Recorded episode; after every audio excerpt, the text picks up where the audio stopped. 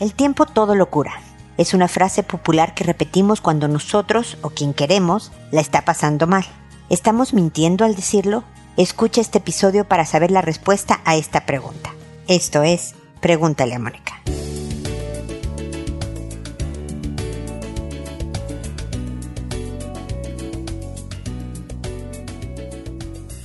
Bienvenidos amigos una vez más a Pregúntale a Mónica. Soy Mónica Bulnes de Lara. Feliz de encontrarme con ustedes en este 2021, en este año en que esperamos poco a poco, para finales del año, estar más tranquilos con respecto al coronavirus. Espero que estén aguantando, siendo bien solidarios. Yo creo que sí es momento para hacer por los demás, hacer por uno mismo, sacrificar ciertas cosas y cuando necesite por salud mental ver a gente o salir, hacerlo verdaderamente con todas las precauciones para reducir el riesgo de contagiar a otros o desde luego contagiarnos a nosotros mismos. Así que fuerza y ánimo. Porque yo no sé ustedes, pero yo estoy harta.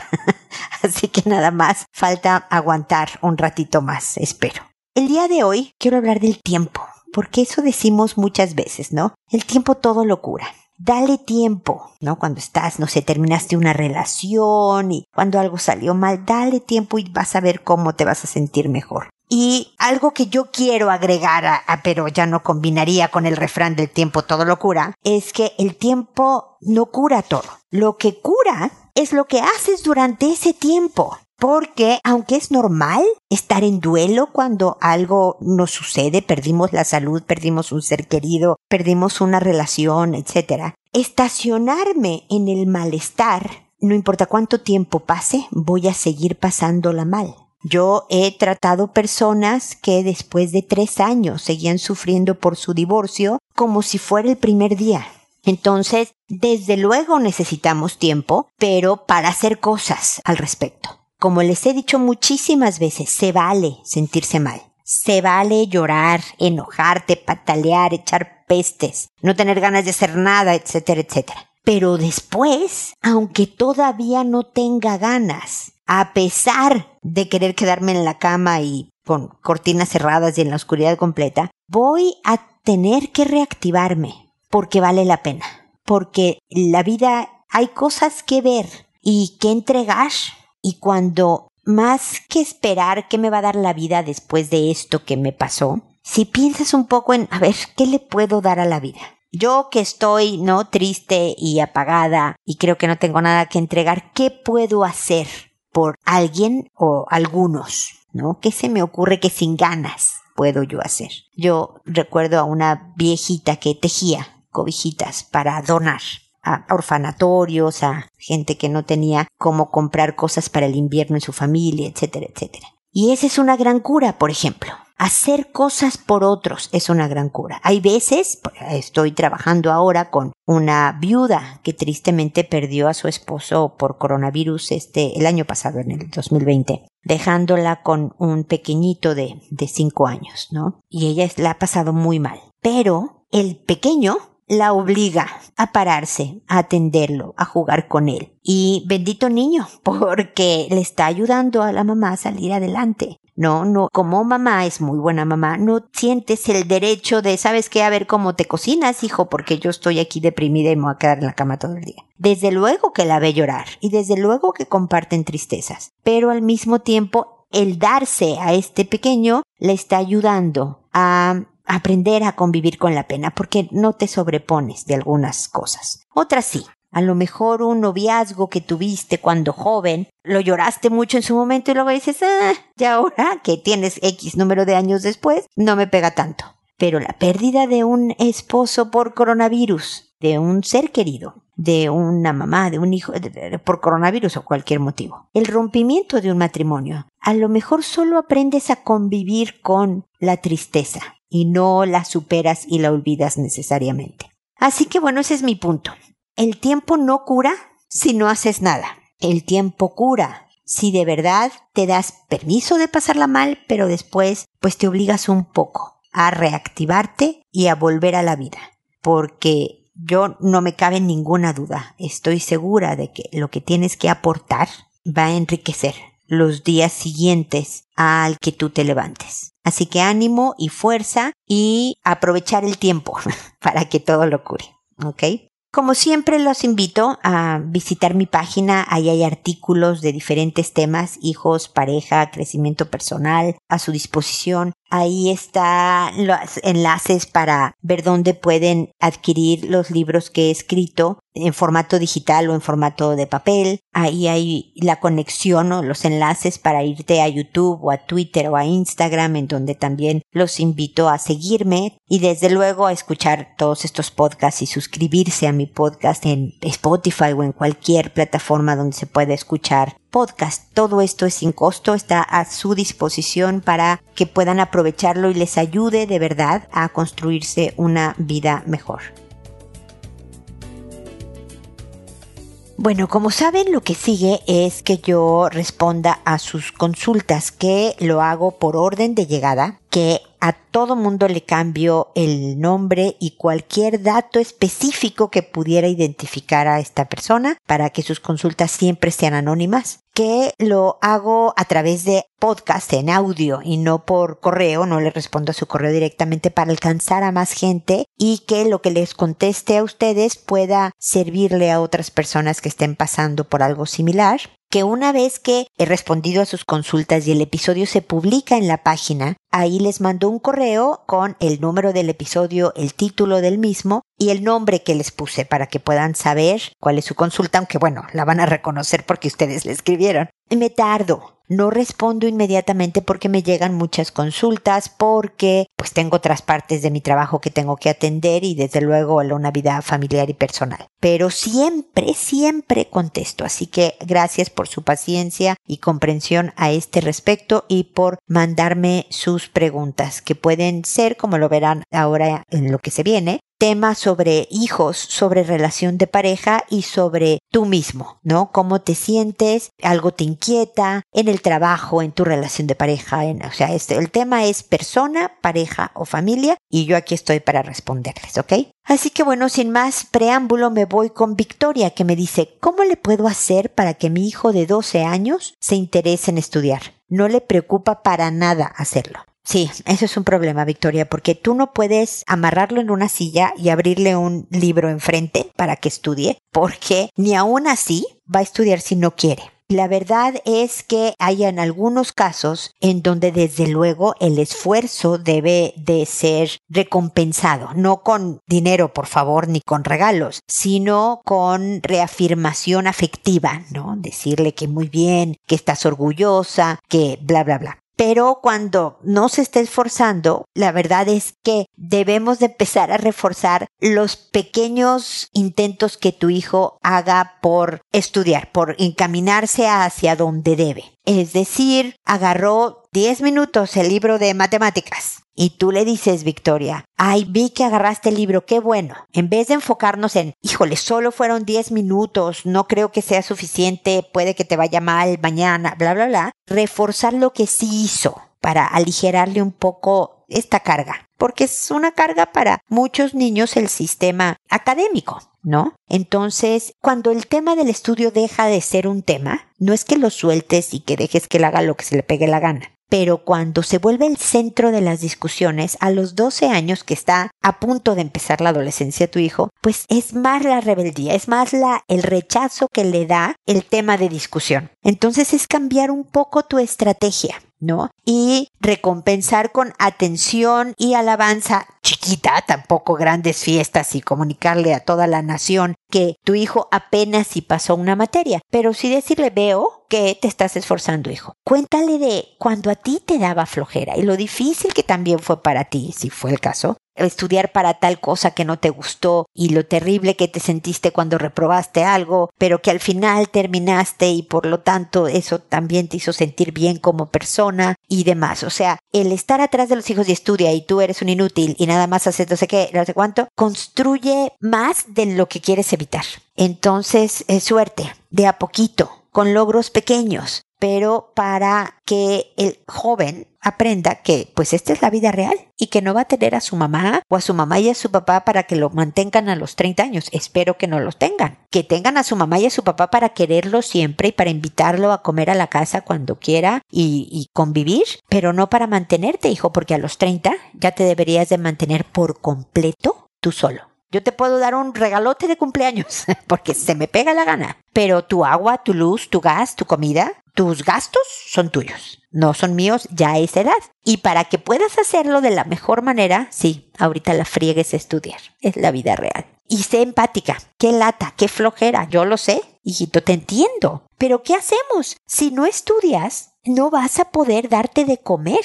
Y nosotros no vamos a darte de comer, hijo, porque de verdad te haríamos un daño de quedarte mantenido para siempre. Y mi trabajo es no hacerte daño. ¿Me explico la estrategia, Victoria? Es, es esta empatía, pero lo que llamo, voy a repetirlo una vez más, cariñosa firmeza, ¿no? Que con mucho cariño, empatía, comprensión, alabos a los pequeños logros, le estás dando la firme, la realidad. Ahí te va. Hasta aquí se te acaba el 20. ¿no? Así que te conviene, hijo. Desde luego hay momentos más drásticos. A ver, ¿puedes estudiar lo que tú quieras estudiar? ¿La cantidad de tiempo? La único límite, la única regla de la casa es que no repruebes. Si tú pasaste con el mínimo, pero pasaste, estamos bien. No hay consecuencias, pero repruebas y puedes empezar a decirle qué privilegios va a perder porque el celular es un privilegio. Jugar videojuegos es un privilegio. Salir con amigos es un privilegio. Le puedes decir que a ti o a su papá o a la gente no le pagan un sueldo nada más por sus lindos ojos cafés. Es porque se lo gana. Bueno, los privilegios, el sueldo, te lo ganas trabajando. Entonces, todo esto es una combinación de estrategia, pero llena de amor, Victoria. No con, ah, qué horror, qué mal, qué feo, qué...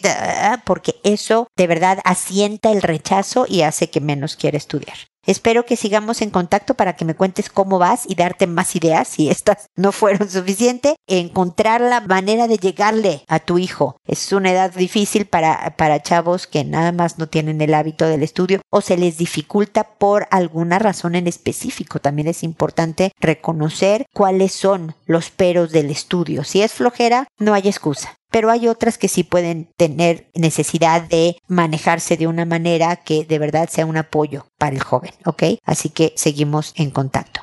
Ahora es el turno de Senen que nos dice buenas tardes. Vi que alguien comentó su referencia en un foro. Le comento que tengo dos hijos. El mayor, un adolescente de 14 años, y la menor de 5 años. En ocasiones he descubierto que el mayor besa en la boca a la menor, y en otras la menor contó que le tocó sus partes íntimas. Gustaría su ayuda en cómo manejar esta situación. Bueno, yo sé que llego días después de tu consulta, Senen, y por eso te pido una disculpa, porque lo primero que te tengo que decir, y estoy segura de que lo hiciste nada más. Quiero para el auditorio en general y reiterar el punto, este tipo de cosas hay que manejarlas inmediatamente. O sea, en el momento en que tú ves que tu hijo le da besos en la boca a tu hija, en el momento en que te enteraste que le tocó las partes íntimas, es el momento de sentarte con tu hijo a hablar. No se trata, nuevamente, sigo con la política de cariñosa firmeza. No se trata entonces de gritar, amenazar o golpear, como yo he sabido en algunos casos que en el susto y en el shock del momento algún papá, alguna mamá le da un bofetón o le pega al hijo, ¿no? No, eso no ayuda. Lo que tú quieres de verdad es hablar con tu hijo. Claramente, con cariño, nuevamente cariñosa, firmeza, pero con firmesísima, de cómo se puede él, vamos con la empatía, ¿no? Para que de verdad sea un canal de comunicación, no puedes empezar diciendo, eso estuvo pésimo y lo vuelves a hacer y te refundo en la cárcel, ¿no? Porque podría hacerse en él. Definitivamente eso no, no abre canales de comunicación, con tu hijo no te va a contar nada y tal vez ni siquiera aprenda nada solamente aprenda o hacerlo sin ser descubierto, a lo mejor ya no con su hermanita, sino con alguien más, o a ignorarte y seguirlo haciendo porque pues no aprendió. Y lo que queremos con los hijos, chicos y grandes, es que aprendan a manejarse mejor, que se puedan construir una buena vida. Y un pedófilo, perdón que me refiera así, hablando de lo que hace tu hijo, o sea, a una persona que puede tener una desviación y ataque a niños pequeños o niñas pequeñas sexualmente, no es la construcción de una buena vida, ¿no? Lo que tu hijo de 14 años está haciendo es un delito. Pero entonces te sientas con él y empiezas a hablar de cómo en la adolescencia es normal tener impulsos y tener curiosidades sexuales, ¿no? Cómo aprender a besar, pues bueno, aquí está mi hermanita, la que le llevo nueve años, ¿por qué no? ¿No? Pero ese es aprovechar tu fuerza, física, también es aprovechar tu capacidad intelectual, que es mayor que una de pequeña de 5 años, entonces es manipulable y te aprovechas de eso. Estás aprovechando tu poder para someter a una persona. Aunque la niñita a lo mejor no, no repela y dice que no, te estás aprovechando porque la pequeña no sabe si eso es correcto o incorrecto, debe de hacer algo, defenderse o no. Pero lo suficiente supo como para decir, mira, me tocó mis partes íntimas, ¿no? Ahorita vamos con tu hija, pero por lo pronto le dice a tu hijo, entiendo la curiosidad y el impulso, pero lo que tú haces, hijo, es un delito. Y podemos investigar tú y yo, me imagino, hijo, a lo mejor sabes o a lo mejor no de lo que es la pedofilia. Vamos a hablar de, de esto y vamos a investigar para que sepas el riesgo que corres. Entonces, no, no solo porque sea tu hermanita, sino cualquier mujer, hombre, demás, que se someta, que te aproveches de tus capacidades físicas y mentales para hacer lo que tú quieras, desahogar tus impulsos, está mal. ¿Te hace daño a ti como persona? O sea, porque dime, hijo, ¿vas a venir a contarme lo que hiciste con tu hermana? ¿Verdad que no? Es cuando sabemos que las cosas están mal. Ya les he contado muchas veces como mi papá amargadamente decía eso antes de ir a fiestas cuando éramos adolescentes. Solo haz lo que puedas venir a contar con alegría. Imagínate qué horror. Cuando tienes 14, 15, híjole, le tengo que, a ver, no le tenía que contar, podía no contarle a mi papá, pero era una muy buena, ahora entiendo la sabiduría de las palabras de mi papá. Si solo hago lo que puedo contar, pues voy a hacer cosas de las cuales estoy orgulloso de hacer. Porque uno cuenta, mamá, me saqué 10 en matemáticas, ¿no? Oye, papá, le ayudé a una viejita a cruzar la calle, o rescaté a un perrito herido. Todo lo bueno que hacemos lo queremos compartir. Hasta bueno, con amigas, oye, encontré una buenísima oferta en tal tienda de suéteres. Ve y cómprate uno porque están a precios de regalo. Todo lo bueno lo queremos compartir lo que hicimos mal, oye, me robé esto de una tienda, oye, rompí esto en casa de mi suegro si no dije nada, lo escondí, oye, eso no lo contamos tan fácilmente. Entonces es un buen parámetro. Una conversación no va a ser suficiente. Se van a necesitar varias sobre cómo lo has manejado tú, como ideas de a la hora de sentir el impulso y estar la hermanita por ahí, cómo él puede controlar las ganas de ir al ataque, ¿no? Eso le puedes ayudar en otra conversación. Y desde luego, Zenén tiene que ir acompañado por un me vuelvo a enterar que medio te le acercaste a tu hermana con intención de ataque y se te acaba cualquier privilegio por un largo tiempo, hijo. Entonces tú mandas, tú quieres seguir, no sé, jugando videojuegos, teniendo la computadora, eh, bla, bla, bla, el celular, todo eso, depende de ti, de tu comportamiento y también por un buen rato en lo que ves que tu hijo, bueno, además hay que seguir educando en autocontrol, en manejo de impulsos, ¿no? En responsabilidad, en una serie de cosas que fortalezca el carácter y que le va a ayudar a tomar mejores decisiones. Sobre esas educaciones hay otros episodios que puedes escuchar en mi página o en Spotify o en todo esto, en Pregúntale a Mónica, puedes irte a la sección hijos y recorrer todos los episodios porque son muchísimos. Este es el 1124, imagínate, Pero hay una enciclopedia de información sobre educación de hijos que yo espero que te sirva para este joven de 14 años y desde luego para la menor. Te decía que luego me iba a ir con la menor, ella estuvo muy bien que denunciara. Hay que felicitar siempre la denuncia y enseñarle que cuidarse y cuidar a su hermano al decir que él hizo algo malo es cuidar al hermano también.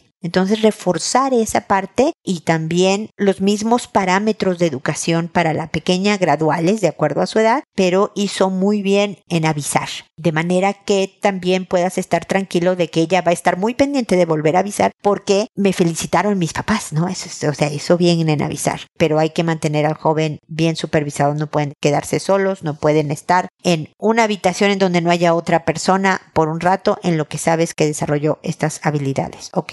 Espero que sigamos en contacto en él. Ahora es Yanira la que nos dice hola. Vi su publicación de Vigila lo que haces y los efectos. Quisiera saber por qué, si hago todo para que mi pareja se aburra, no me resulta. No quiero echarlo abiertamente, quiero que se vaya solo porque se aburrió de mí, porque a mí ya me aburrió.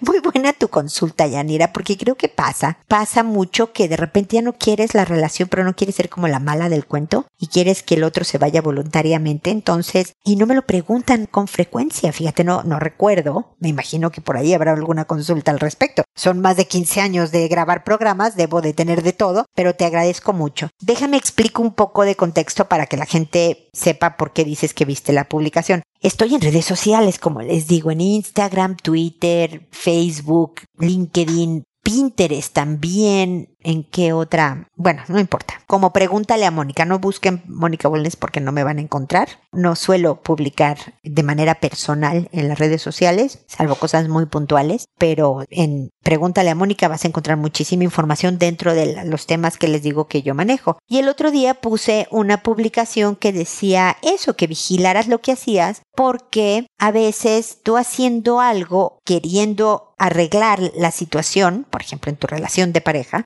resultado es justo lo que querías evitar.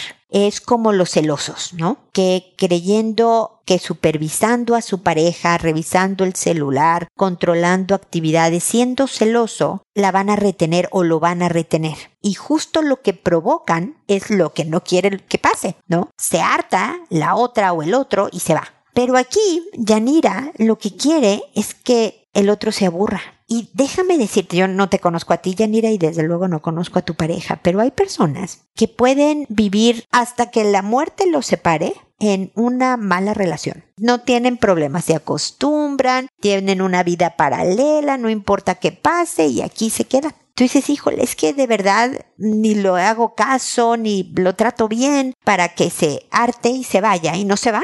A lo mejor tú tienes uno de estos de los que te estoy hablando. Y no te hace bien hacer todo para que el otro se arte y se vaya. No te hace bien a ti como persona. Hay que lanzarse y si ya no quieres estar con él, decirle, no, no echarlo necesario, o sea, la palabra echarlo es muy dura, pero decirle, oye, hasta aquí llegamos, ya no más. O sea, es que hay veces que esperamos que los motivos sean socialmente aceptados. Es decir, cuando dices, fíjate que yo me separé de Juanito, y la gente te diga, ay, ¿por qué? ¿Qué pasó? Tú le tienes que dar razones a los demás suficientemente buenas para que te digan, ah, no, sí tienes toda la razón qué bueno que terminaste con él. Y entonces yo he tenido, de hecho una paciente me dijo hace tiempo que se quería divorciar, me decía, quiero que me pegue, porque el ojo morado va a ser muestra para los demás de el tipo de persona que es, porque es un desgraciado, pero públicamente parece un encanto. Entonces, si me pega, voy a poder decir,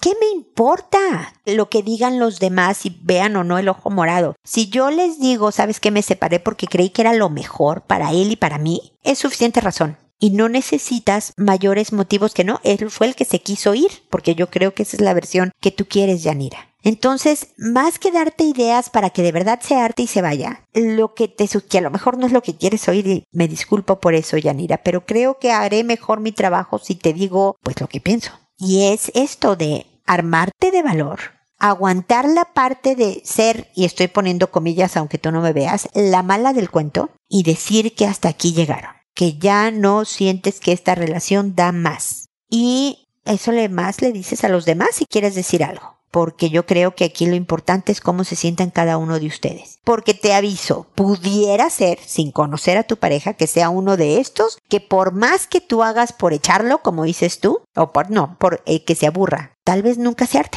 y ahí se quede para siempre y tú ya no sepas más qué hacer. Así que fuerza, valor, ánimo, porque la única manera de poder construir la vida que tú quieres es de verdad tomando tú el volante y no manipulando cosas para que otros decidan lo que tú quieres, sino tú decidir y ser consecuente con esa decisión, Yanira. Así que suerte. Y espero que no te moleste demasiado lo que te digo, porque no te doy ideas para, para que se aburra, sino te doy ideas para que tú seas la que tome el timón y manejes este barco, ¿ok? Así que espero que me cuentes cómo te fue y que sigamos en contacto. Anastasia, me dice, hola Mónica, me recomendaron su página en una página de Google donde dicen que responde a nuestras inquietudes. Tengo mi sobrino de 10 años y ayer estuve jugando en la piscina con mi hija y otro primo, los dos de 6 años, y en varias ocasiones mostraban su trasero. ¿A qué se debe esta conducta? Yo quiero hablar o acercarme más, pero es muy cerrado y no sé cómo hacerlo. Mira, los niños desde chiquitos, Anastasia, no sé si has visto, por ejemplo, niños de 5, 7 años, ¿no? El decir caca es como si dijeran una grosería, el decir chones, ¿no? Parece que están diciendo groserías y les da risa y, y es un poco transgredir las reglas y de una forma que son experimentaciones sexuales, pero que provocan escándalo, tratan de hacerse a veces los chistosos, ¿no? Y aunque es frecuente verlo en diferentes etapas de la vida de los niños. El que sea normal que eso hagan algunos niños cuando tienen 6,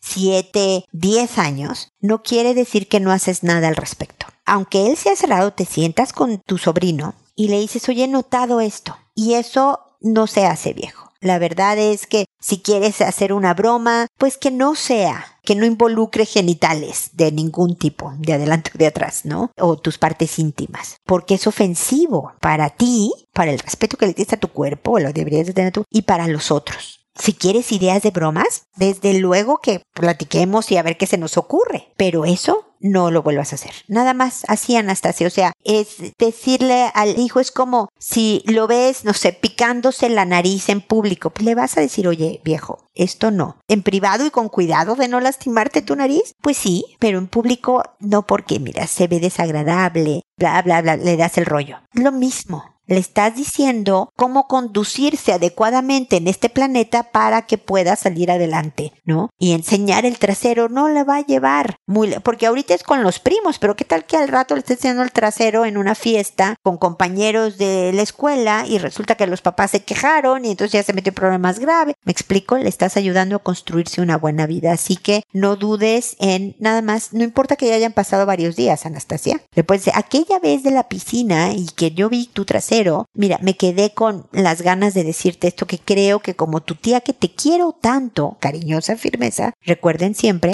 te lo tengo que decir. Y ahí te va. Y se lo dices. Así que aunque él diga sí, no, no sé, porque es cerrado y esos temas siempre incomodan y además le estás corrigiendo esto de haber enseñado el trasero y además lo vio la tía que es más grande, que vergüenza, todo esto va a hacer que a lo mejor no hable mucho, no importa. Tú le das tu mensaje, tú le dices las reglas del juego, no quiero que vuelva a ocurrir y listo. ¿Ok? Anastasia, espero que te ayuden estos comentarios y pues qué bueno que me recomendaron en Google ya oíste los temas que manejo, así que espero de verdad que sigamos en contacto.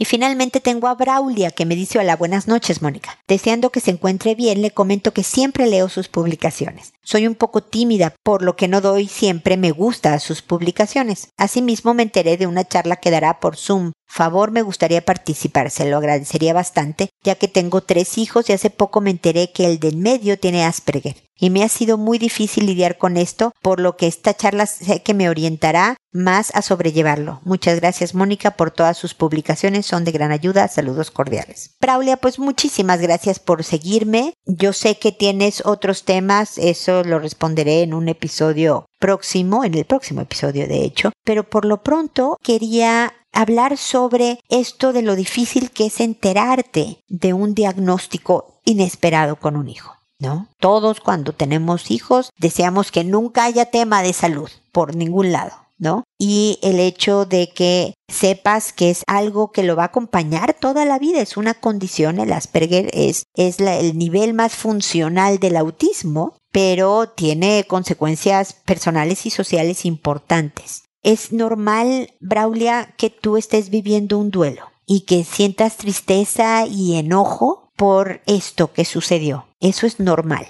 Con el tiempo, como decía yo al principio, te acostumbras a que esto te acompañe, ¿no? No es que lo superes y ya no te importe y seas feliz que tu hijo tenga, no, pero te acostumbras y te acompaña y sigues la vida. Lo que creo que te lo dije en, en, la, en la conferencia que di, te agradezco que me pidieras el enlace. En mis redes sociales, por cierto, le digo a todos que es eso, anuncio las conferencias que doy que son abiertas al público. Por ejemplo, hoy es 15 de enero y el 26 a las 9 de la noche de Chile a las 6 de la tarde de, de México voy a dar una conferencia sobre las dos caras del bullying, se llama para el manejo del bullying en casa, tanto al niño que lo sufre como al niño que hace bullying. Y es de entrada libre, así que todo el interesado escríbame en Pregúntale a Mónica o en, las redes sociales en las que me siga y les daré con gusto el enlace, ¿no? Pero lo que te comenté en aquella ocasión, Braulia, y lo repito acá para los que no estuvieron con nosotros en esa conferencia, es que te vas a tener que hacer una experta mi sugerencia es que leas artículos, te suscribas a publicaciones y demás para que vayas aprendiendo más de la enfermedad y de cuáles serían las mejores maneras con las que tú podrías educar a tu hijo y prepararlo para la vida real, que sigue siendo el mismo objetivo que el del resto de tus hijos y el del resto de los papás, ¿no? Tenemos que prepararlos a los hijos a ser adultos autónomos, independientes e íntegros. Entonces, por ejemplo, a mí me ha servido mucho, mi papá tiene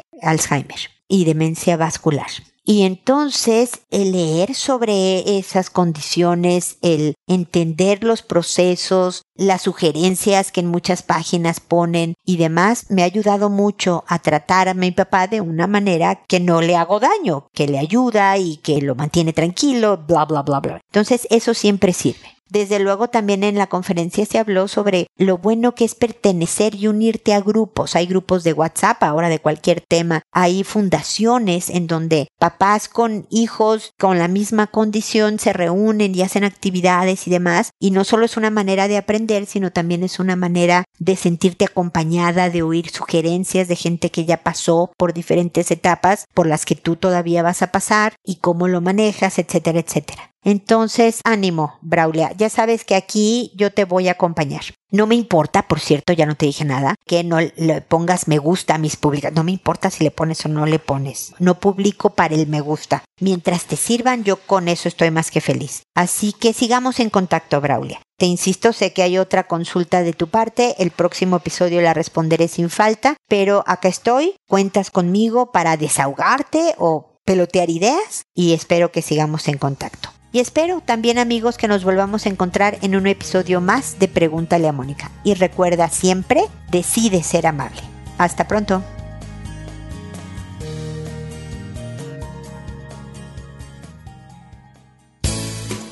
¿Problemas en tus relaciones? No te preocupes, manda tu caso, juntos encontraremos la solución. www.preguntaleamónica.com Recuerda que tu familia es lo más importante.